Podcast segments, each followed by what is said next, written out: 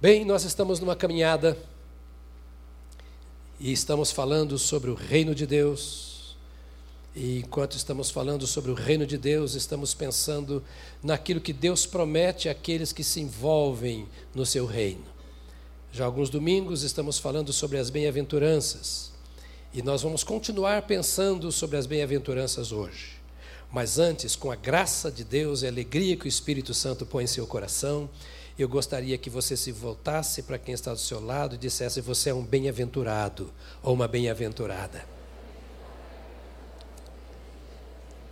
Quantos xingamentos muitas vezes alguns ouvem na rua, no trânsito, em casa, no trabalho. E como é bom quando nós nos encontramos, podermos ministrar uma palavra de bênção a esse nosso irmão. Às vezes há pessoas que a única vez em que elas ouvem uma bênção é quando vem a um culto porque vive num ambiente totalmente diferente, onde o Senhor não é honrado, onde as pessoas não estão preocupadas. Quantos filhos não têm a bênção dos seus pais? Quantos casamentos não percebem bênção? É bom você chegar e abençoar. Então, nós estamos falando sobre as bem-aventuranças e nós lembramos que eh, existia alguns, ah, algumas práticas de abençoar na história de Israel. E era algumas quase que cerimônias na vida do povo. E Jesus começa o seu ministério chamando os discípulos e já começa dizendo: Olha, para andar comigo vai ser abençoado. Quem andar comigo vai ser abençoado. Quem aprender de mim vai ser abençoado. Independentemente da circunstância, você é e você será abençoado se estiver em Cristo Jesus, nosso Senhor. Em Mateus, no capítulo 5, versos 1 a 12, você vai até decorar, de tanto que nós estamos lendo, todo domingo o mesmo texto. Por que, que você não vai para as bem-aventuranças em Lucas, pastor? Depois você vai para lá. Não tem problema nenhum, você procura, né? Eu vou ficar aqui em Mateus e você continue lendo sobre isso na palavra de Deus. Diz assim: Jesus, pois, vendo as multidões, subiu ao monte e, tendo-se assentado, aproximaram-se dele os seus discípulos e ele se pôs a ensiná-los, dizendo: Bem-aventurados os humildes de espírito, porque deles é o reino dos céus. Bem-aventurados os que choram, porque eles serão consolados. Bem-aventurados os mansos, porque eles herdarão a terra. Bem-aventurados os que têm fome e sede de justiça, porque eles serão fartos. Bem-aventurados os misericordiosos, porque eles alcançarão misericórdia. Bem-aventurados os limpos de coração, porque eles verão a Deus. Bem-aventurados os pacificadores, porque eles serão chamados filhos de Deus. Bem-aventurados os que são perseguidos por causa da justiça, porque deles é o reino dos céus. Bem-aventurados sois vós, quando vos injuriarem e perseguirem, e mentindo disserem todo mal contra vós por minha causa, Alegrai-vos e exultai, porque é grande o vosso galardão nos céus, porque assim perseguiram aos profetas que foram antes de vós. Eu quero começar com você nesta manhã com o choro. Você precisa chorar. Você precisa chorar. Nós gostamos de festas, de alegria, de música. A geração de hoje passa a maior parte do seu tempo no iPhone, ouvindo músicas, vendo filminhos, e de quebra, quando chega em casa, liga a televisão. Às vezes no carro, põe músicas, porque nós não queremos sentir o que nós somos. Nós queremos pensar em Deus, nas promessas de Deus, nas bênçãos de Deus, nas soluções de Deus em nosso favor, mas nós não queremos pensar em nós mesmos. Parece que pensar em mim me assusta. Olhar para dentro de mim me traz temores. Porque parece-me que quando eu olho para dentro de mim, eu só vejo falhas, dificuldades, alvos não alcançados. impossibilidades. Parece-me que quando nós olhamos para dentro de nós, nós só vemos aquilo que não traz esperança. Porque vemos as nossas enfermidades, os problemas financeiros, os problemas de família. Nós não queremos sofrer, nós não queremos chorar. Israel era um povo festeiro. Só festas religiosas especiais, eles tinham sete no ano.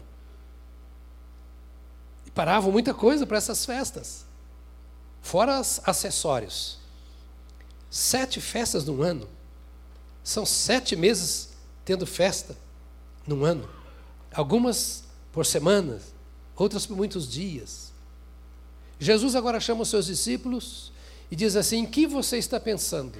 Nas suas dificuldades, nos problemas da família, nas trevas que dominam o mundo, na irresponsabilidade dos religiosos, na insignificância espiritual do templo, que não traz diferença na vida de vocês nos nossos dias. Vocês estão pensando nos necessitados que deveriam atender e não conseguem, e que alguém deveria se levantar, mas não se levanta para fazer. Vocês estão pensando nas suas finanças, no seu trabalho. O que é que vocês estão pensando? Eu quero chamar vocês a mim para que vocês pensem em coisa que vocês nunca pensaram. Estou chamando vocês para mim, para que os seus pensamentos sejam dominados por pensamentos que nunca passaram pelas suas mentes. Eu quero chamar vocês para mim para que, muito além das suas necessidades físicas, materiais, sociais, etc., que você entenda que você tem necessidades maiores que Deus vai suprir. Eu estou chamando vocês para perto de mim para mudar a sua mente. Deus quer mudar a minha cabeça. Deus quer entrar na minha cachola. Deus quer fazer algo no meu cérebro que me transforme para sempre. Deus está preocupado sim com o meu mal-estar físico, Ele quer me curar. Eu disse nesses dias passados que você tem autoridade e deve usar a autoridade contra a enfermidade, contra o demônio, contra as trevas, não depende da igreja, você tem. Mas Jesus estava dizendo aos discípulos: Eu quero que vocês pensem de forma diferente. Pensem novo. Pense no que eu vou colocar na sua cabeça. Tire as preocupações do mundo e receba as minhas orientações. Por mais valor que as coisas daqui tenham para você, elas são passageiras. Então, deixa eu ensinar a vocês. Ele disse: são bem-aventurados os humildes. Agora ele diz aqui: são bem-aventurados os que choram. Chorar parece que não é coisa boa. Tenho certeza absoluta que eu chamasse você para passar uma hora chorando comigo no domingo de manhã, você não viria. Aliás, acho que eu também não viria. É estranho. A terceira bem-aventurança, a segunda, o Senhor diz: bem-aventurados os que choram. São felizes os que choram. Parece que não tem nada a ver o choro com a felicidade, com a bem-aventurança. Ele estava dizendo assim: vocês estão chorando por coisa que não devem. Mas eu quero convidar vocês a serem chorões. Eu quero que vocês olhem para dentro de si mesmos agora e vocês façam um exame. E quero que entendam que o choro é resultado da humildade. A segunda bem-aventurança é resultado da primeira. A primeira é humildade. A segunda é o choro. E eu quero que você tenha um coração tão humilde ao ponto de, mesmo sendo macho, você poder inclinar-se e derramar as suas lágrimas. Como um sinal da condição em que a sua alma se encontra. Antes de olhar os problemas do mundo e os problemas que te causam, antes de olhar para os seus alvos, projetos de vida, você precisa olhar, Jesus estava dizendo aqui aos seus discípulos, para o estado da sua alma, reconhecer o seu pecado e a necessidade de mudança do seu coração. Porque só chora aquele que tem coração mudado. E só tem coração mudado aquele que reconhece o real estado em que se encontra.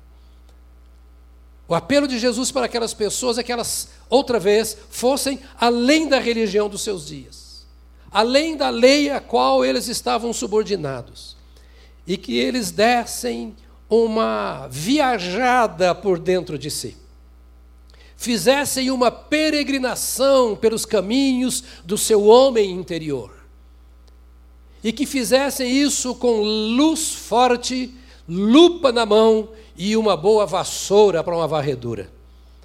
Cada um olhando dentro de si mesmo para ver quantas manchas de pecado, quantas sujeiras das trevas, quanta indignidade foi lançada pelo mundo, pelas experiências da vida, pelo adversário no seu interior, que se transformaram em lixo, em impedimento, em sujeira, em doença que está acabando com a sua vida. As pessoas estavam correndo cada dia mais atrás de tudo que é visível. E o Senhor chama a atenção dos seus discípulos, aqueles que deveriam segui-lo, que deveriam refletir a sua imagem, e dizendo para eles: você precisa parar um pouquinho para chorar. Porque é bem-aventurado aquele que olha o seu coração e se sente descontente com o estado em que se encontra. Oh, meus amados, nós precisamos olhar isso. Nós precisamos parar e olhar o nosso coração não nos divertirmos no exercício dos nossos dons, ministérios, afazeres, ao ponto de nos esquecermos que nós somos pecadores e que Deus enviou o seu Filho Jesus Cristo, que enviou o seu Espírito Santo para nos salvar e continuar trabalhando a nossa vida para que cada dia nós sejamos mais puros, mais íntegros, mais santos e que a glória do Senhor seja vista em nós. Nós não precisamos, não podemos nos esquecer e era o que Jesus queria pôr na mente dos seus discípulos, que nós fomos chamados para viver a imagem e a semelhança do nosso Criador. E é o pecado que nos impede de viver isso. Ele diz então: não chore porque perdeu o emprego, não chore porque perdeu o namorado, não chore porque alguém morreu. Isso tudo acontece na vida, deve chorar pela sua própria vida. Se essas coisas te fazem chorar, elas devem ser apenas, apenas um instrumento para fazer você olhar para dentro de si e dizer: Eu não posso continuar do jeito que sou. E quando resolver esse problema, amanhã e Deus permitir, problema espiritual que é o pecado, Deus permitir que você se veja livre desse, Ele vai também te mostrar o outro pelo qual você deverá chorar até que a sua vida seja transformada de glória em glória à imagem de Jesus Cristo, nosso Senhor. Não há melhor lugar para orar, para chorar, do que na oração. E nós não choramos porque nos esquecemos da palavra e da oração. Precisamos trazer isso no coração. Palavra e oração. Diga comigo. Para si mesmo, diga palavra e oração. A palavra de Jesus aos seus discípulos era: lembrem-se e sintam-se desconfortáveis no seu coração com o seu pecado, incomodados pelo seu pecado. Uma das coisas mais aflitivas é a falta de tempo para Deus. É a falta de tempo para Deus. Porque se eu passo um tempo com Deus, Deus mostra o que precisa ser tirado da minha vida. Sim ou não? Sim. O Espírito Santo nos guia em toda a verdade. Então, eu me aproximar de Deus, Deus só age com verdade. Há algumas maneiras que nós nos aproximamos de Deus e não nos levam ao choro. Quando nós nos sentamos e vamos preparar a lição para o pequeno grupo. Estou pensando aqui, o que eu vou falar pequeno grupo? Nossa, irmão fulano de tal, aquele irmão fulano de tal, etc. Como é que eu vou aplicar isso aqui, etc. E eu não parei para pensar em mim. O que Deus quer fazer na minha vida antes de eu falar para o meu pequeno grupo. Quando eu venho para o ensaio da banda, da música, uma reunião do corpo diaconal, ou para o púlpito para pregar, se eu não dou um tempinho a Deus para que Ele lance luz na escuridão, naquele cômodo escuro deste templo do Espírito Santo, se eu não me sinto incomodado com algumas marcas da minha vida que podem ser prejudiciais a mim, aos meus, àqueles que me cercam, aqueles aos quais eu sirvo. E Jesus então diz assim: Ora, são bem-aventurados os que choram, com essa condição de humildade perante o Senhor Deus, e dizer: Senhor, eu quero a cada momento estar mais aos teus pés, para que eu veja o que está errado em mim e para que eu seja transformado, porque eu não quero ser como os outros. Eu não quero viver como vive o mundo. Eu quero ser como o Senhor é. Eu quero viver para a tua glória porque ao Senhor eu devo a minha vida, ao Senhor eu devo a minha salvação, o perdão dos meus pecados, ao Senhor eu devo os meus dons, os meus ministérios, ao Senhor eu devo tudo aqui e na eternidade.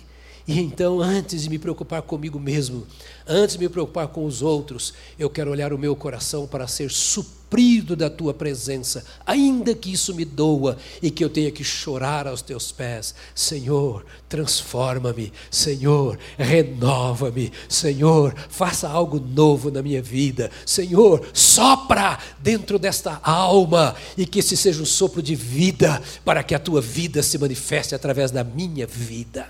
E é necessário chorar, porque aí a gente começa a ver quão frágil a gente é na presença de Deus e o quanto Deus poderia nos usar mais, mais e mais se nós estivéssemos considerando a possibilidade que Ele nos dá de, pelo Espírito Santo, nos conduzir em caminhos mais íntegros, mais puros, mais santos. Por isso eu repito Isaías 66, 2, que diz assim: O homem para quem olharei é este o aflito e abatido de espírito, e que treme da minha palavra.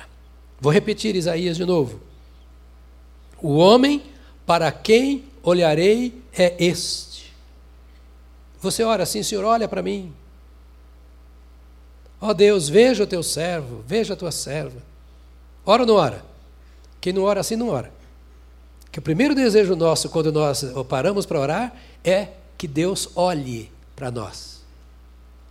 Só que às vezes nós queremos que Deus olhe não para nós, é para as nossas necessidades. Que Ele atenda às nossas súplicas. E não é isso olhar para mim. Quando o Senhor diz que Ele vai olhar para nós, é para nós, e não para as nossas coisas. Está claro para você? Olhar para nós. É para o nosso ser, para aquilo que realmente nós somos. Porque muitas das coisas erradas, muitos dos problemas que enfrentamos, muitas das impossibilidades que vemos à frente, são coisas que nós construímos com o nosso pecado. São consequências das nossas escolhas erradas. E todos nós cometemos esse pecado. Então, quando falamos, o Senhor olha para mim, nós estamos dizendo assim, Senhor, olha para o meu sofrimento, porque eu menti agora estou pagando o preço. Adulterei, agora estou pagando o preço. Comprei mais do que eu podia, não posso pagar, agora meu nome está sujo. Eu agi de forma errada com fulano, agora estão me perseguindo. Então eu quero que o Senhor resolva o problema que eu criei. E o Senhor está dizendo para os seus discípulos assim: ei, eu quero mudar essa maneira de pensar. Eu quero mudar a sua mente. Eu quero te dar a mente de Cristo. Um novo pensamento, um novo coração, uma nova lei, um novo espírito, um novo propósito de vida. Então eu quero olhar para você, não para as suas virtudes nem para os seus defeitos. Eu quero olhar para você, para a sua vida, para a sua alma, porque eu valorizo você. Se você presta, eu te valorizo. Se você não presta, eu te valorizo.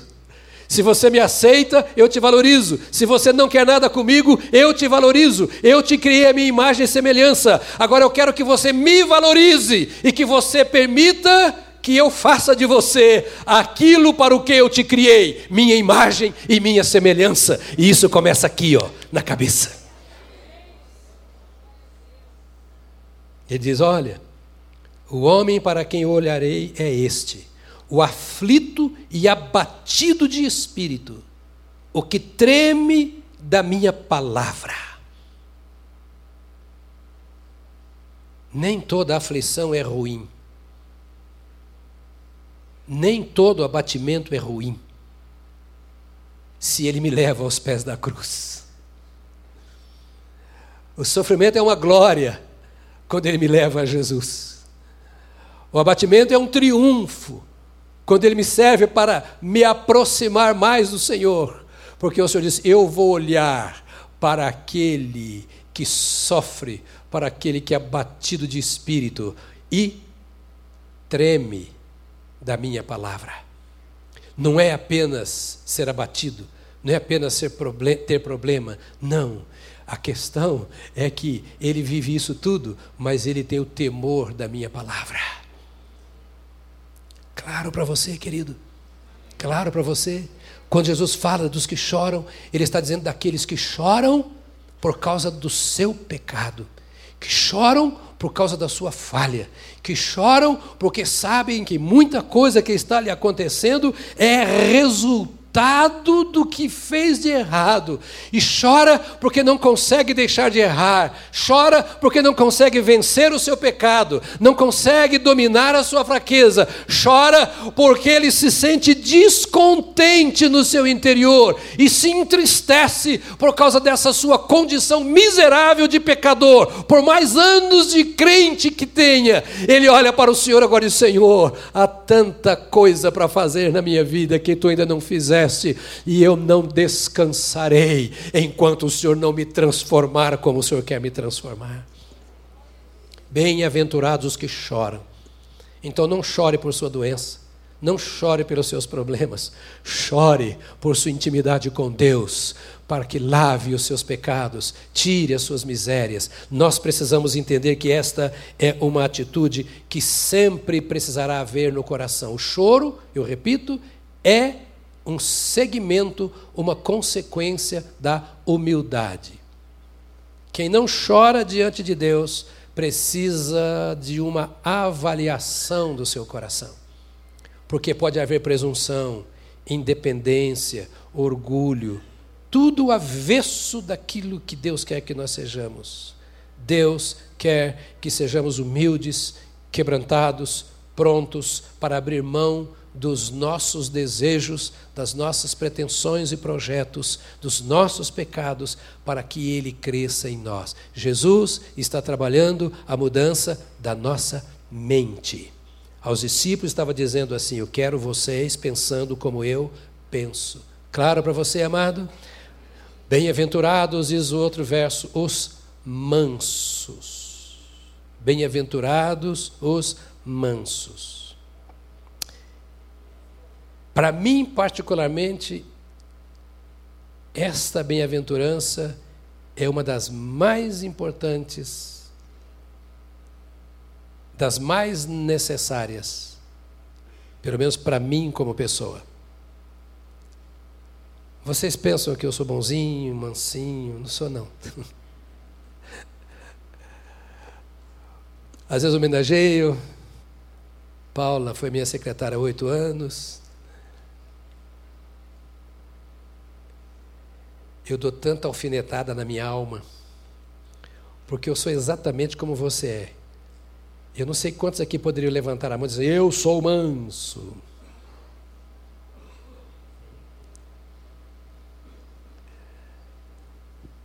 Nos tempos antigos, eu acho que também hoje, a mansidão era vista como fraqueza e não como virtude. Ah, eu preciso de um funcionário assim. Ah, não, não, aquele cara é manso demais. Precisa de um cara ágil.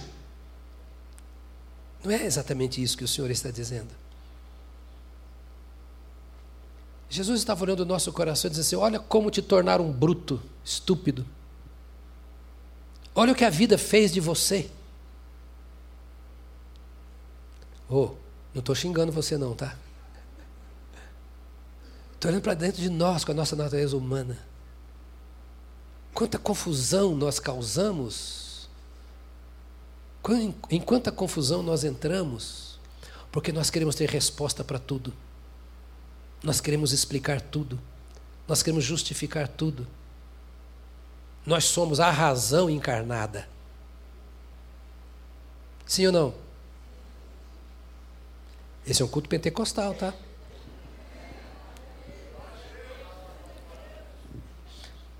Não adianta, querido. Me permita, não sei se não adianta é o termo correto. Eu estou falando em língua para todo lado, profetizando, impondo a mão sobre a pessoa. Cheio de orgulho, de empáfia. Estúpido. Com o rei na barriga. Tem que ter o rei no coração, na barriga não.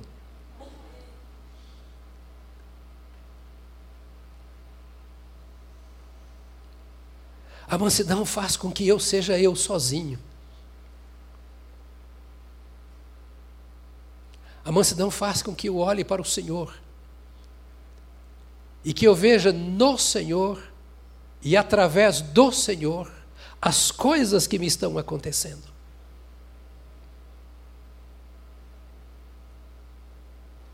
Que eu não vejo o outro. Não é que eu não me importe com o outro, mas que não seja o outro a influenciar a minha vida com suas palavras, atitudes. A mansidão faz com que eu veja a grandeza de Deus diante da minha pequenez.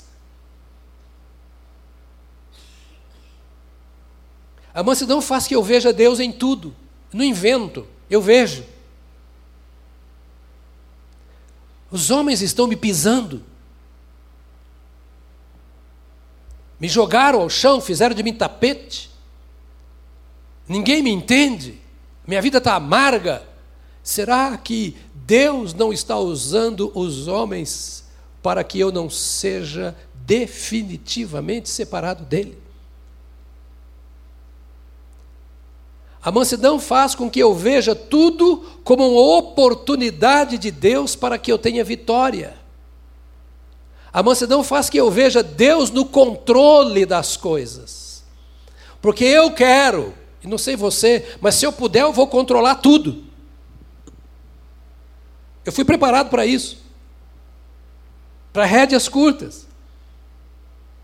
Quanto eu tenho que lutar para não fazer. Eu, ah, eu comecei um exercício aqui na igreja. Nós temos 11 cultos por semana aqui na igreja. Eu venho em dois: 8 da manhã e 10 e meia da manhã no domingo. Não venho nos outros. Foi um exercício que eu comecei a fazer para vencer a minha ignorância, a minha vaidade, o meu orgulho. Aquela ideia, eu não sou o pastor da igreja. Eu não sou responsável, no sentido direto, de fazer tudo o que a igreja precisa. Não sou astro, não sou um showman. Deus tem levantado outros para outros ministérios. E Deus quer usar os outros, e a mim também, mas aos outros. Eu não sou resposta para tudo, eu não tenho resposta para todas as coisas, não sou obrigado a ter porque não sou Deus. Mas depois de alguns anos estudando teologia, dando aula de teologia, de vez em quando eu tenho a impressão que eu sou Deus. Não sei se você acredita, mas eu descobri que eu não sou Deus. Às vezes nós precisamos tomar atitudes que gera na gente desconforto. Eu quero fazer que a minha família seja tudo o que eu quero. Eu não sou o Deus da minha família. Você quer esse envolvido naquilo, aquele envolvido no outro, você quer ver e fazer as coisas acontecendo. A Bíblia está dizendo assim: seja manso, ou seja, deixa Deus ser Deus e você ser apenas humano. O mundo te empurra para frente. Você vai para todo tipo de palestra. Todo mundo quer jogar você para cima. E joga você para cima para ver o tombo que você vai tomar. Jesus eh, dizia aos seus discípulos: Olha, pare um pouquinho. Entenda o seu tamanho diante da grandeza de Deus. Entenda que Deus é Deus para permitir o que quiser na sua vida, a fim de que Ele assuma o controle e tire tudo que não presta da sua vida. Quanta confusão em casa por falta de mansidão. Quanta briga entre marido e mulher, pais e filhos. E eu tenho certeza absoluta, e talvez você concorde comigo, que se nós dermos ouvidos a isso que o Senhor Jesus está dizendo aqui, nós teremos mais paz interior. E nós teremos mais paz nos relacionamentos. E nós experimentaremos mais de Deus em nossa vida. Pastor, Nós vivemos no mundo cão. É, e é do cão. A Bíblia diz: o mundo jaz no maligno. Nós não aprendemos isso na televisão. Nós não aprendemos isso nos bancos da universidade. Nem nos treinamentos das nossas empresas. Nós só aprendemos isso com Jesus Cristo.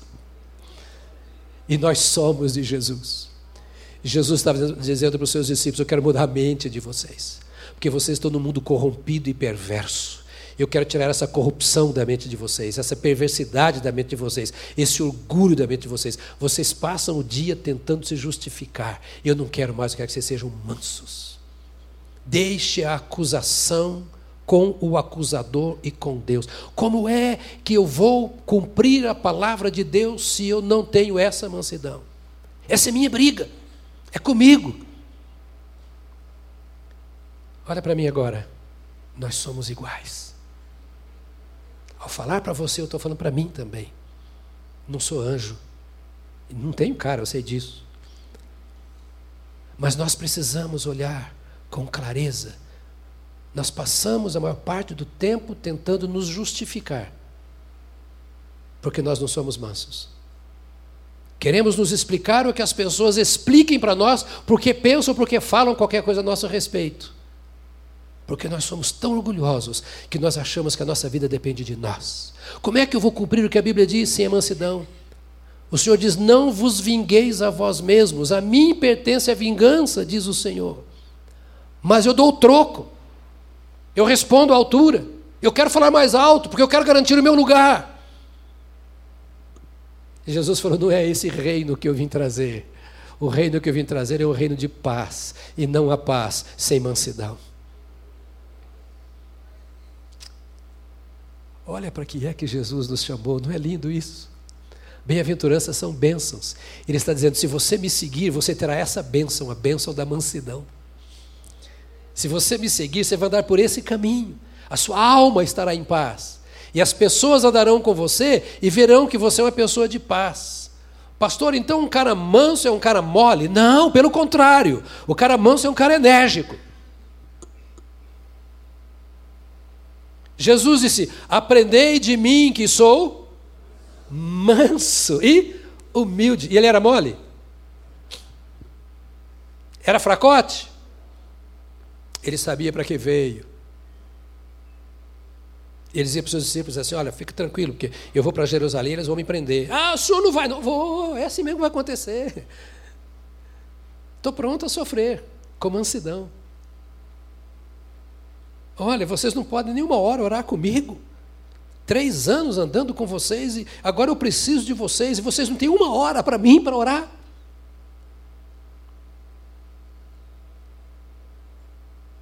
Ele era enérgico.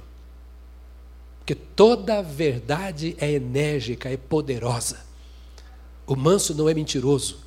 O manso não vai para desvios. O manso não fica se explicando. O manso fala a verdade. E o resto? O resto é como Deus da verdade. É Ele quem te livra.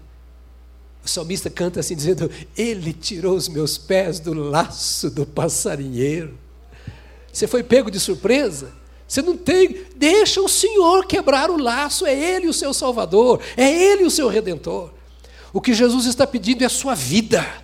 O que ele está pedindo é o seu, o seu coração, o seu ser. Ele está dizendo: seja aquilo para o que eu te salvei, aquilo para o que o Pai te criou. O Pai te criou a imagem e semelhança dele. Você se perdeu, eu te salvei para que você volte a ser a imagem e semelhança do Pai. E você precisa deste coração manso.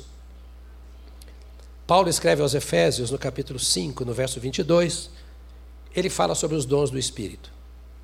Eu vou ler aqui na versão, a nova versão da Bíblia da Verdade, é uma versão atual, e diz assim: Mas quando o Espírito controlar as nossas vidas, você pode acompanhar no seu texto, aí, Gálatas 5, 22, e vendo a, a simplicidade da interpretação, interpretação direta desse texto quando o Espírito controlar as nossas vidas, Ele produzirá em nós esta espécie de fruto: amor, alegria, paz, paciência, retidão, bondade, fidelidade, mansidão e domínio próprio. Eu gosto dessa expressão. Quando o Espírito controlar as nossas vidas. Entre os frutos, nós teremos a mansidão. Não entre os frutos, do fruto do Espírito, mansidão.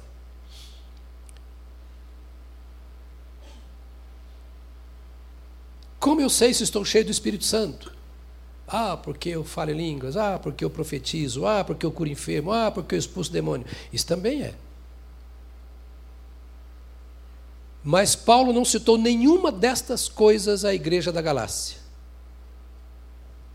Porque na igreja da Galácia, esta carta aos Gálatas, está claro que os irmãos estavam brigando demais uns com os outros.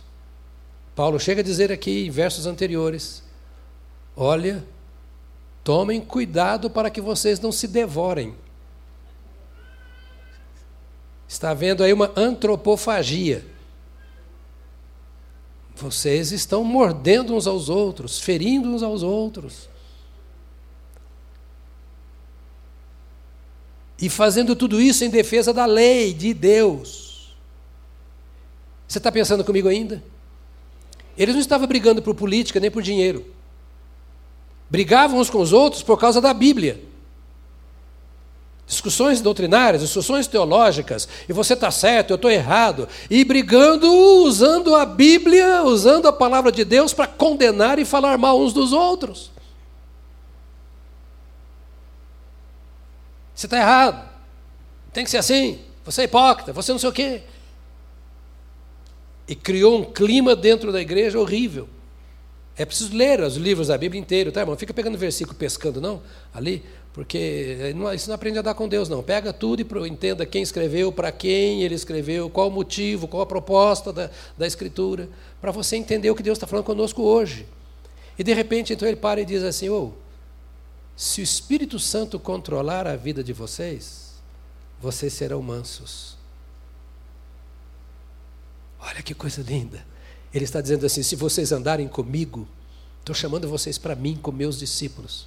Se vocês forem meus alunos, meus aprendizes, meus adeptos, andando comigo no mesmo caminho que eu estou, que eu sou o caminho, vocês receberão o Espírito Santo. Jesus falou assim: o Espírito Santo é indispensável que você o tenha e que você ande nele. Ele falou: é tão indispensável que é necessário que eu vá, porque se eu não for, ele não virá. E ele virá se eu for, e quando ele vier, ele vai guiar vocês em toda a verdade. Isso é ser cheio do Espírito. É ser guiado pelo Espírito, não pelos meus impulsos, não pela minha cultura, não pelos meus projetos, mas dizer, Senhor, o que está acontecendo não tem nada a ver com o que eu quero, mas se o Senhor está permitindo, e eu estou nervoso e bravo por causa disso, é porque eu ainda não estou sendo controlado pelo teu Espírito. Então eu te agradeço pelo mal que está me acontecendo, pela perseguição que eu estou sofrendo, por aquilo que estão intentando contra mim. Eu te agradeço, eu te peço que me ajudes a ser manso e humilde de coração, assim como tu foste até a cruz. Porque se eu for à cruz e for sepultado, o Senhor que foi à cruz e foi sepultado e ressuscitou, me ressuscitará também. Isso é mansidão. Mas isso é difícil. Aliás, não é difícil, isso é impossível. Por isso Deus nos deu o Espírito Santo. Porque isso aqui é tudo o que eu não quero. Eu quero as minhas razões, eu quero os meus direitos, eu quero a minha defesa. Eu quero que me peçam perdão, eu quero que acertem comigo, eu quero que façam. O que eu quero é o que a minha carne quer. É assim com você? Ou eu sou o único pecador nessa casa?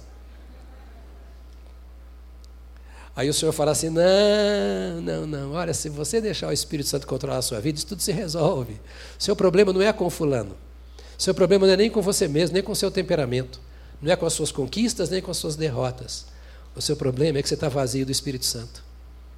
E se você se encher do Espírito Santo, é Ele quem fará isso. É Ele quem vai moldar o seu coração no centro da vontade de Deus. Então o problema não é ético. O problema não é teológico. O problema é espiritual. Jesus está nos chamando para si, para que através dele nós sejamos dominados, controlados, dirigidos, governados pelo seu reino, pelo seu espírito, a fim de que nós possamos atingir o alvo que ele tem para nós. E qual é a promessa que ele faz para os mansos? Diz aqui: receberão a terra por herança.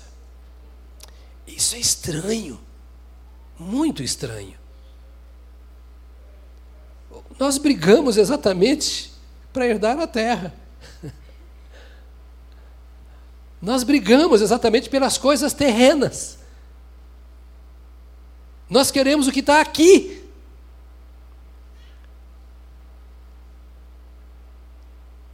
Nós não brigamos com o diabo por causa da alma do que está na mesa do lado.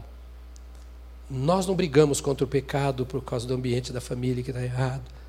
De vez em quando ficamos chateados, fazemos uma oraçãozinha e depois volta tudo de novo. Jesus fala assim: Eu quero dar a terra para você. Ah, eu quero dar a vida para comprar uma casa. Comprar... Devemos ter.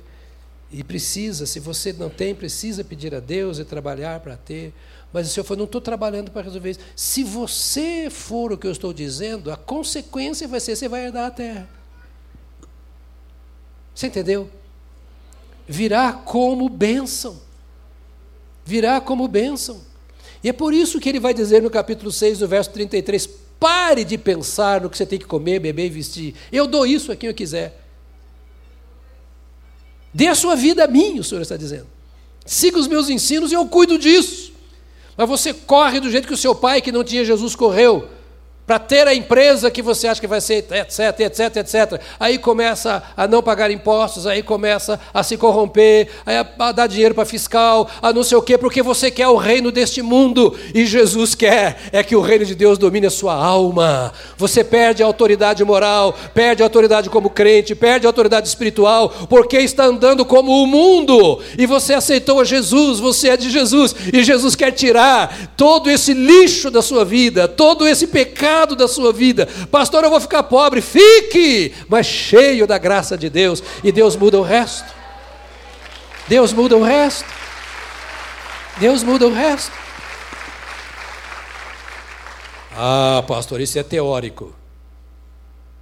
Bom, eu estou lendo isso na Bíblia. Se é teórico, você fala com quem inspirou a Bíblia. Eu só estou lendo e dizendo o que está na Bíblia. Pastor Samuel, quem foi que falou que hoje aqui que não sei se foi nesse culto ou no anterior, que aqui a pregação nossa é bíblica. Então eu quero que você entenda a Bíblia. E olha para mim, não estou nem pedindo para você concordar comigo. Não fui eu que escrevi a Bíblia. Não sou responsável por estas promessas. Eu não vou cumprir essas promessas na sua vida. É folgado dizer isso, né? Joga tudo no seu ombro e fala: problema seu. Mas o nosso Deus é fiel e justo para cumprir a sua palavra, se nós olharmos para ela. Vou tentar, por mais uns minutinhos, para concluir, começar a falar sobre bem-aventurados que têm fome e sede de justiça. Você quer bem, Senhor, me abençoe. As bem-aventuranças estão aqui. As bênçãos estão aqui. Você já é abençoado. Você já é abençoado. Diga, eu sou abençoado. Mas como é que você sabe que você é abençoado? Está na Bíblia, amado, amada. Está na Bíblia.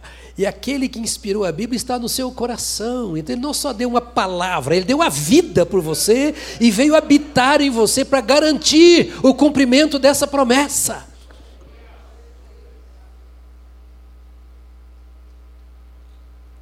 Agora, ó, ande com ele. É difícil, pastor? Pois é.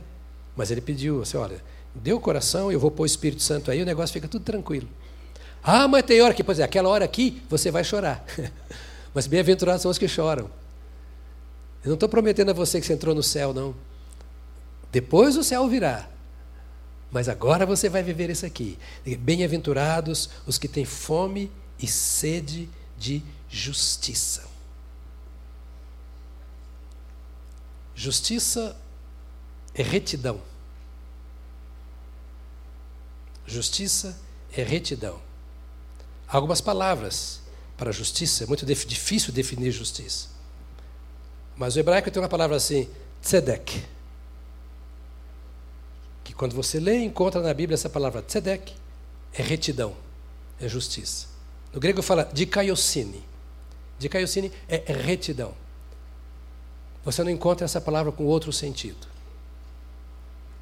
É agir de acordo com padrões corretos.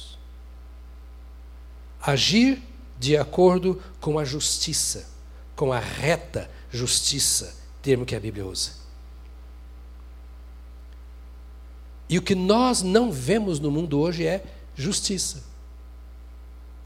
Você abre a sua empresa, daí a pouco quebra, porque injustos te levaram a quebrar muitas vezes. Você tem uma causa na justiça, e como você sabe que o homem não sabe o que é justiça, você não sabe se vai ou não ganhar a sua causa.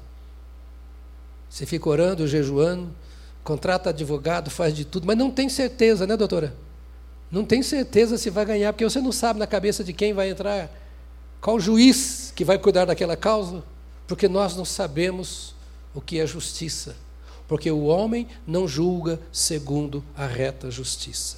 Nós não podemos esperar que o mundo seja justo conosco. E vou dizer uma coisa: você tenha muita sorte quando você é julgado com justiça. Pastor, sorte não é bênção? Essa é religiosidade. A Bíblia disse: quando o Senhor restaurou a nossa sorte, é essa sorte que eu estou falando. Quando o Senhor entrou na minha causa, se o Senhor não entrar na minha causa, querido, não há justiça. Mas a justiça ela fala disso, de uma conduta reta. Jesus estava chamando os seus discípulos dizendo: "Vocês não vão agir como eles agem". Está vendo a multidão à sua volta? Eu estou chamando você para ser diferente. Está vendo aquele ali? A vida dele é problema dele. Eu quero que você ande de acordo com padrões retos. Não olhe para o irmão que está ao seu lado, nem para o seu marido, nem para a sua esposa. Jesus está dizendo: Eu quero que você ande de acordo com a reta justiça. Porque são bem-aventurados os que têm fome e sede de justiça já ouvi muita gente pregar um evangelho social em cima disso aqui. Você pode até aplicar, mas não é isso que Jesus está dizendo. Você pode até tirar lições para os nossos relacionamentos sociais, mas não é isso que Jesus está dizendo. Jesus está falando que eu devo ter fome e sede de uma vida de acordo com os padrões de Deus, que são os retos padrões. No capítulo 50 48, 58, agora o último versículo do capítulo 5 de Mateus, ele termina dizendo assim: Sede vós perfeitos, como é perfeito o vosso Pai que está nos céus. É a conclusão do sermão.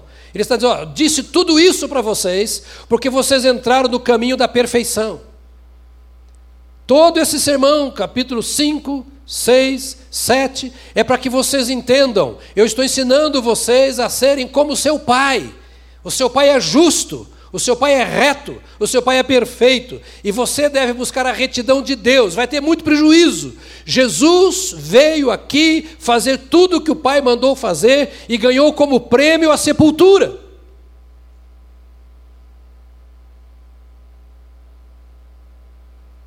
Não é para isso que eu sou crente, pastor. Então, precisa se converter. Simples. Andar segundo a reta justiça é governo justo. Já pensou você se pudéssemos confiar na justiça dos governos na terra? Essa não é a nossa sede? Essa não é a nossa fome? Mas tem que começar aqui. É gente sentada nos bancos das igrejas, das escolas, das universidades e dos treinamentos que estão lá hoje, que já também desejaram justiça e não conseguem viver a justiça, que já propagaram a retidão e não conseguem viver a retidão, porque é impossível sem o Espírito Santo. Irmão amado, olha aqui para mim: o Senhor te chamou para uma vida extraterrena. Não diga para o irmão do seu lado, mas do seu lado está um ET. À sua direita, à sua esquerda, à frente e à sua retaguarda tem um ET. É uma vida sobre-humana. E é uma vida que o mundo não conhece, que não quer e muitos não querem. O segredo desta vida é ouvir o Senhor e caminhar com Ele. Governo justo, pagamento das dívidas.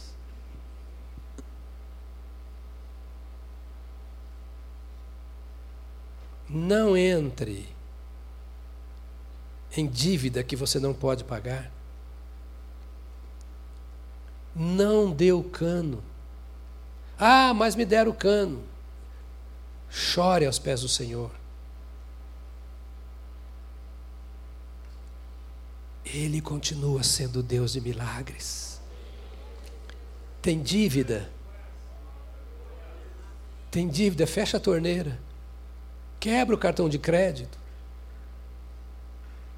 Ah, o meu nome vai lá para o SPC. Deixa aí, irmão. É bom. Pelo menos você não faz mais dívida. E você vai trabalhando para pagar, tirar o seu nome de lá. E não passe a vida enrolando, porque você está trazendo para a sua alma, para a sua família, para a sua existência, fel amargo. É preciso ser justo, andar de acordo com padrões corretos. Não siga a sociedade. Siga o seu ritmo. Vai na sua marcha, na sua cadência. Desliga a televisão para não ver tanta propaganda. Não queira ter o que o vizinho tem, ser o que seu irmão é. Seja você, com fome e sede de retidão. Eu fico com vergonha muitas vezes de ouvir o que igrejas estão fazendo, como estão comprometidas. Milhões, milhões, milhões, igrejas devendo milhões na praça. Isso não é retidão. Pastores, no mês de, todo mês de fevereiro, os juízes, advogados, quem está aqui presente, não me condenem por isso. Tá? Todo mês de fevereiro nós puxamos a capivara dos nossos pastores. Fazemos o um levantamento da vida dos pastores da igreja. Pastor endividado é demitido automaticamente da igreja. Porque teria que procurar ajuda antes e seguir as orientações. Nem um pastor nosso pode ficar pendurado na praça. Nós não queremos envergonhar você. Porque a igreja não está pendurada, nunca esteve pendurada. A lei fica de pé aí, Ale. Se estiver pendurada, você pode enforcar o Ale, que é o gestor da igreja. Ele tem um bom tamanho, pode, né? A gente resolve o problema depois, viu, filha? A gente resolve. Nós não podemos ter nome sujo, porque sobre nós está o nome santo, o nome de Jesus.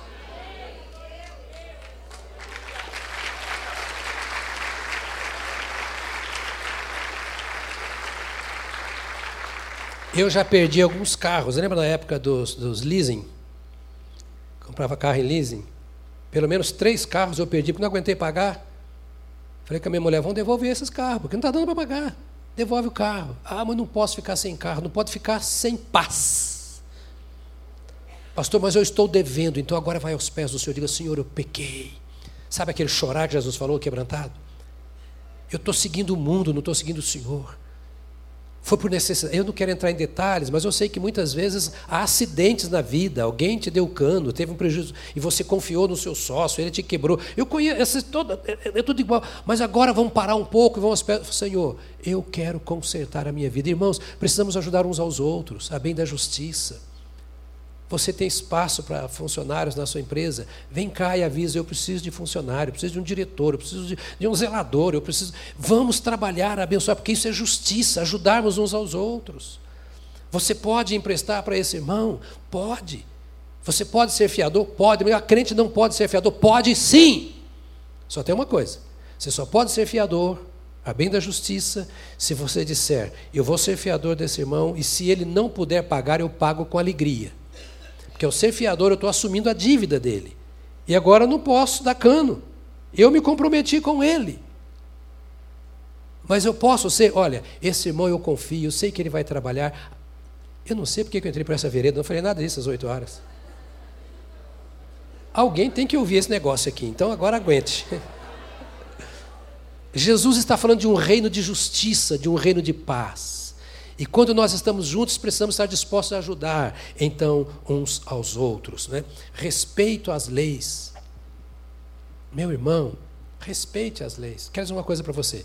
Todos os impostos que uma igreja tem que pagar, esta igreja paga. E é muito, hein? Nós não temos um funcionário que não seja registrado. Eu não sei se você sabia. Além de serem registrados e pagarmos tudo aquilo, nós ainda damos para os nossos funcionários um plano de saúde. Nenhum funcionário nosso, ninguém que trabalha conosco vai lá para o hospital e fala, irmãos, o fulano de tal adoeceu e agora está um mês no hospital e a igreja vai ter que levantar uma oferta para pagar. Não, nós preferimos ir pagando o plano de saúde devagarzinho para ele, porque se precisar, e como temos precisado, ele vai lá e seu nome não vai ser envergonhado, ninguém vai sair daqui, ah, a igreja maltratou o pastor, a igreja vai com o funcionário. Se falar é mentira e você pode trazer para os pastores aqui, porque nós procuramos cuidar do nosso povo como nós entendemos que deve ser o reino do céus. Estamos juntos para isso, para andar juntos. Então, as leis estão aí. Ah, eu não concordo. A única lei que eu estou isento da responsabilidade de cumprir é aquela que fere a lei de Deus. Aí é por isso que muitos crentes morrem. Porque quando o governo estabelece leis que afrontam as escrituras sagradas, aí, aí, aí, aí fica feio, aí o negócio fica russo porque vamos obedecer à Bíblia. Obedeça às leis, obedeça à lei do trânsito, pague os seus impostos. Ah, pastor, mas se eu pagar todos os impostos, a empresa vai quebrar. Explica isso para Deus, porque foi Ele que falou. Eu só estou lembrando, meu papel é lembrar. O profeta só lembra o que foi dito. Ele fala em nome do Senhor. Percebe? Ah, mas então não dá. Como não dá? Vai aos pés de Jesus. Deus é Deus de milagre e todo o tipo de milagre. Jesus chamava os discípulos assim: Olha, viu lá o que eu fiz, o que estava acontecendo? Eu fiz aquilo para vocês saberem que eu tenho poder sobre todas as coisas. Eu ressuscito mortos. E se eu ressuscito mortos, eu posso fazer. Eu acalmo um mar em bravio. Vocês viram eu fazer, é para vocês saberem que o que eu falo eu cumpro. Agora tenha prazer no Senhor e na sua lei. Né? E, e, vou parar aqui da justiça, e se você não gosta disso, domingo que vem você vai ter que me ouvir de novo. Mas venha, pelo menos para que a casa não fique vazia. Venha, por favor. Né? A retidão moral, justiça é retidão moral. Ter fome e sede de retidão moral. Viemos de um mundo podre, imoral. Sim ou não? Sim. Vemos dentro da nossa casa, na televisão, a imoralidade. Os nossos filhos, e muitos estão aqui, aprendem a justificar e a praticar a imoralidade lá nos bancos da escola. Leis, e nesta semana, agora, dia 12, que dia que é hoje? Primeiro, dia 12 vai ser votado aí, tá, já está na pauta do Congresso para votar um pedido da Associação LGBT e etc., algumas leis que querem que mude no país. O mundo está se voltando cada vez mais contra a moral bíblica. E muitos crentes dizem: ah, mudou. Muitas igrejas, muitas, muitas igrejas, aqui em São Paulo inclusive, já estão fazendo dos cultos um bailinho. Após os cultos, uma bebedeirazinha lá no pátio da igreja com as musiquinhas que não tem nada a ver. Que tipo de igreja é a igreja de Jesus? Será que Jesus também é moderninho agora? Ele se tornou agora contemporâneo desta geração para facilitar o caminho para o céu. Que coisa maravilhosa! Está cada vez mais largo o caminho para o céu. Jesus nunca mudou. Ele diz que o caminho é largo e que a porta é estreita. Olha para mim, meu irmão, por favor, em nome de Jesus. O meu papel é fazer de você um discípulo de Cristo e não dos homens e não das estruturas. O meu papel é estar aqui sempre lembrando aquilo que Deus espera de você. Não estou aqui colocando fardo sobre os seus ombros, mas pelo contrário, lembrando que se você andar no caminho, o fardo vai ficar para trás. Jesus se encarrega disso. O meu jugo é suave, o meu fardo é leve, ele diz. É fácil fazer o que o mundo faz porque a gente está na onda.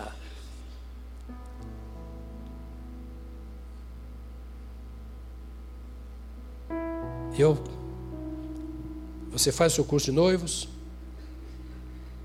vem para cá, temos o culto, você sobe ao altar, abençoamos você,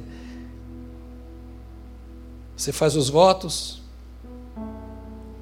a gente impetra as bênçãos apostólicas, e você olha com aquele olho apaixonado, oh meu bem, Deus está no nosso casamento.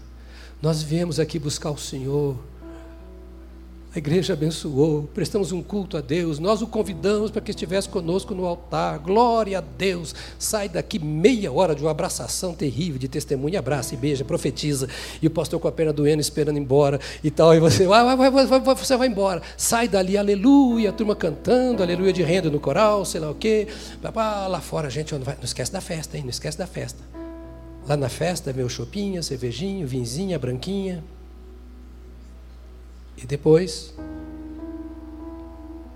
o quebra-costela. E você chamou aquele não crente para cá, para um culto que você ofereceu a Deus. Para consagrar a sua vida, o seu casamento, a sua família ao Senhor. Ele viu tudo, sou impressionado. E os pastores aqui sabem fazer casamento, eles são bons no negócio. Sabem abençoar. Aquela cerimônia linda, todo mundo cantou, você vai embora e fala, Jesus, agora nós vai dançar. É?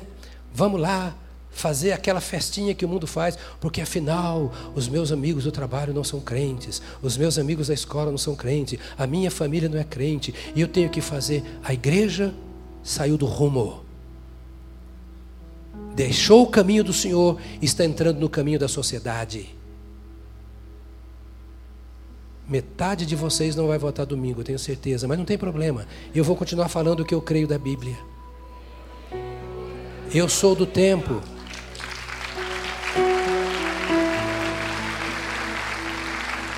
Eu sou do tempo em que eu fazia casamento. Eu tive um casamento há poucos dias. Foi de uma militar, muito querida nossa. Contei o testemunho dela aqui, não vou contar não, porque ia fazer fila aqui hoje, não vou poder mais falar isso. Fomos ao casamento dela. Na recepção, linda, lá na, na, na serra, como é que chama? É, estou com Minas na cabeça, Mantiqueira Cantareira, né? E um lugar lindo, terminou o culto, todo mundo tava, foi embora para o refeitório. Chegou lá, irmãos, a banda que estava lá só tocava esses hinos maravilhosos nós estamos cantando aqui. Aí eu falei para a Iva, para minha netinha, Giovana, que estava do lado, eu falei, no meu tempo a igreja era assim. Entendeu? No meu tempo a igreja era assim. O culto começava aqui e terminava quando acabava a festa. Não tinha chitãozinho chororó, é? Sei lá.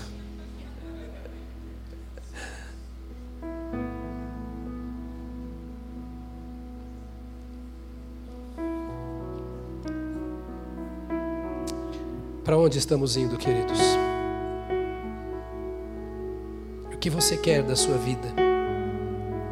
O que nós queremos da igreja de Jesus? Porque a igreja não é minha nem sua. Nós não podemos fazer do povo de Deus aquilo que Deus não está fazendo com o seu povo. Ouça, ouça com os ouvidos físicos e espirituais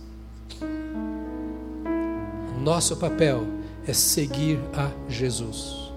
Não é colocar Jesus para nos seguir. Jesus não vai onde eu vou, do jeito que nós queremos, não. Ele tem que ir à frente Ele deixou-nos o exemplo para que sigamos as suas pisadas. Pastor, eu nunca vi você tão quadrado, tão antiquado. Não tem problema. Eu só quero lembrar a você que toda a bênção é condicional. Até a salvação é condicional. Tem que crer para ser salvo. Por isso Jesus falou: não lance pérolas aos porcos. Está aí. Ou seja, preste atenção no que você fala. Fala o que tem que ser dito. É a quem precisa ouvir. Eu espero que você seja uma ovelha de Jesus. Apto a ouvir o Senhor te chamando de coração e dizendo: Eu quero você pertinho de mim. Eu não quero você se ajustando ao mundo. Vai piorar. A imoralidade vai aumentar. Os padrões do Evangelho serão violentados cada vez mais. E os que seguem a Jesus vão ficar para trás, vão ser perseguidos. E eu não estou aqui lançando medo, é porque a Bíblia diz. Nós vivemos um tempo de paz, de privilégio, fazemos tudo com toda liberdade. Nós não sabemos até quando. E é porque nós não andamos de acordo com os padrões de Deus que qualquer coisa nos escandaliza, qualquer coisa nos afasta do irmão, qualquer coisa nos tira da igreja, qualquer coisinha nos afasta da caminhada com o Senhor e culpamos todo mundo quando nosso relacionamento é com Jesus e com Sua palavra. Amados, vocês são do Senhor. Todos nós temos defeitos. Todos nós precisamos chorar aos pés do Senhor para sermos mais mansos, mais íntegros, mais santos, mais limpos. Todos nós precisamos de fato ter fome e sede de justiça. Não é só querer ser justo, não. É ter fome e sede de justiça.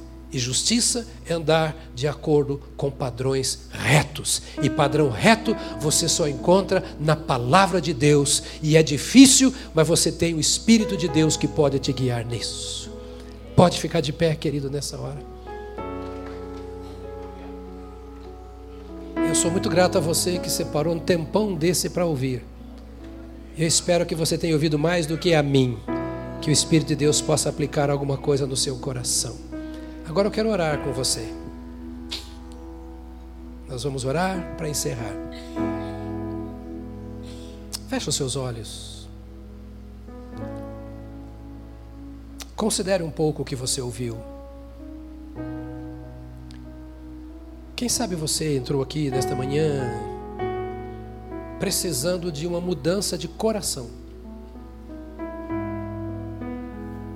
Coração que nunca esteve aos pés do Senhor, com muito desejo, muita procura, mas nunca houve uma consagração da sua vida a Deus. Jesus te chama nesta manhã para Deus, porque Ele é o caminho para Deus, não há outro. E a maneira de você se aproximar de Deus não é por meio de qualquer igreja. A igreja é apenas um instrumento para gente que se reúne para adorar a Deus e servi-lo. A maneira de você conhecer a Deus é por meio de Jesus. Do seu coração ser aquecido pelo Espírito de Deus, da sua mente ser instruída pela palavra de Deus, de você conseguir conformar, ajustar a sua vida à vida de Deus, é entregando a Ele o seu coração. É dizendo, Senhor, eu perdi o controle da minha vida. Ou eu estou controlando a minha vida fora do Senhor. E eu quero te pedir perdão. Eu quero voltar para o caminho, eu quero estar no caminho. Jesus veio para isso. E eu quero te convidar, Jesus, perdoa o meu pecado e me salva. Eu quero orar com você que já andou com o Senhor e se desviou, está fora do caminho. E você sabe porque sofre o risco que corre. E quero orar também por você agora que nunca entregou a sua vida a Jesus como seu Salvador e quer convidá-lo. Senhor, esse estilo de vida que o Senhor pregou, eu quero. Eu quero, Jesus, esses ensinos, mas eu não tenho como. Eu te peço que tu entres em minha vida para que pelo teu espírito eu possa viver isso. Salva-me. Eu quero abandonar o caminho largo das trevas e vir para o Senhor. Quando fazemos essa entrega ao Senhor, é entre o indivíduo e o Salvador. O pecado é perdoado, a vida é transformada. Jesus começa a fazer coisas novas, como está fazendo hoje na vida de muitos de nós, trazendo-nos para mais perto de Deus. Há pessoas entre nós nesta manhã que querem que oremos em seu favor, pedindo ao Senhor que a receba de volta, reconciliando-se com Ele, para uma vida de comunhão com Ele ou pedindo ao Senhor que perdoe os seus pecados, que entre em sua vida, que lhe dê convicção de salvação, quer entregar a vida a Jesus. Há pessoas entre nós nesta manhã, onde estão? Levanta a mão bem alto para eu ver, porque nós vamos orar em seu favor, dizendo: Vem, Jesus, e me salva, e me limpa, e me perdoa. Deus te abençoe, querida. Pode abaixar sua mão, já já vamos orar por você. Há mais pessoas. Nós queremos, como igreja, te conduzir nessa caminhada Estamos em pé, então se há, você me ajuda a ver mãos levantadas, que eu não estou vendo mais mãos.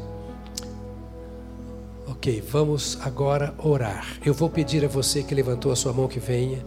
Se você não levantou a mão, mas quer vir, venha também. Isso, vem cá. Se você está dizendo, eu quero entregar a minha vida a Jesus. Eu quero esta obra de Jesus na minha vida. Isso, pode vir. Esta é hora de intercessão agora, querido. Eu sugeriria a você que orasse agora, de olho aberto ou fechado, não sei, mas que você começasse a orar agora por essas pessoas. Vem, Jesus. Vem, Jesus. Enche essa casa da tua presença nesta hora. Vem, Jesus.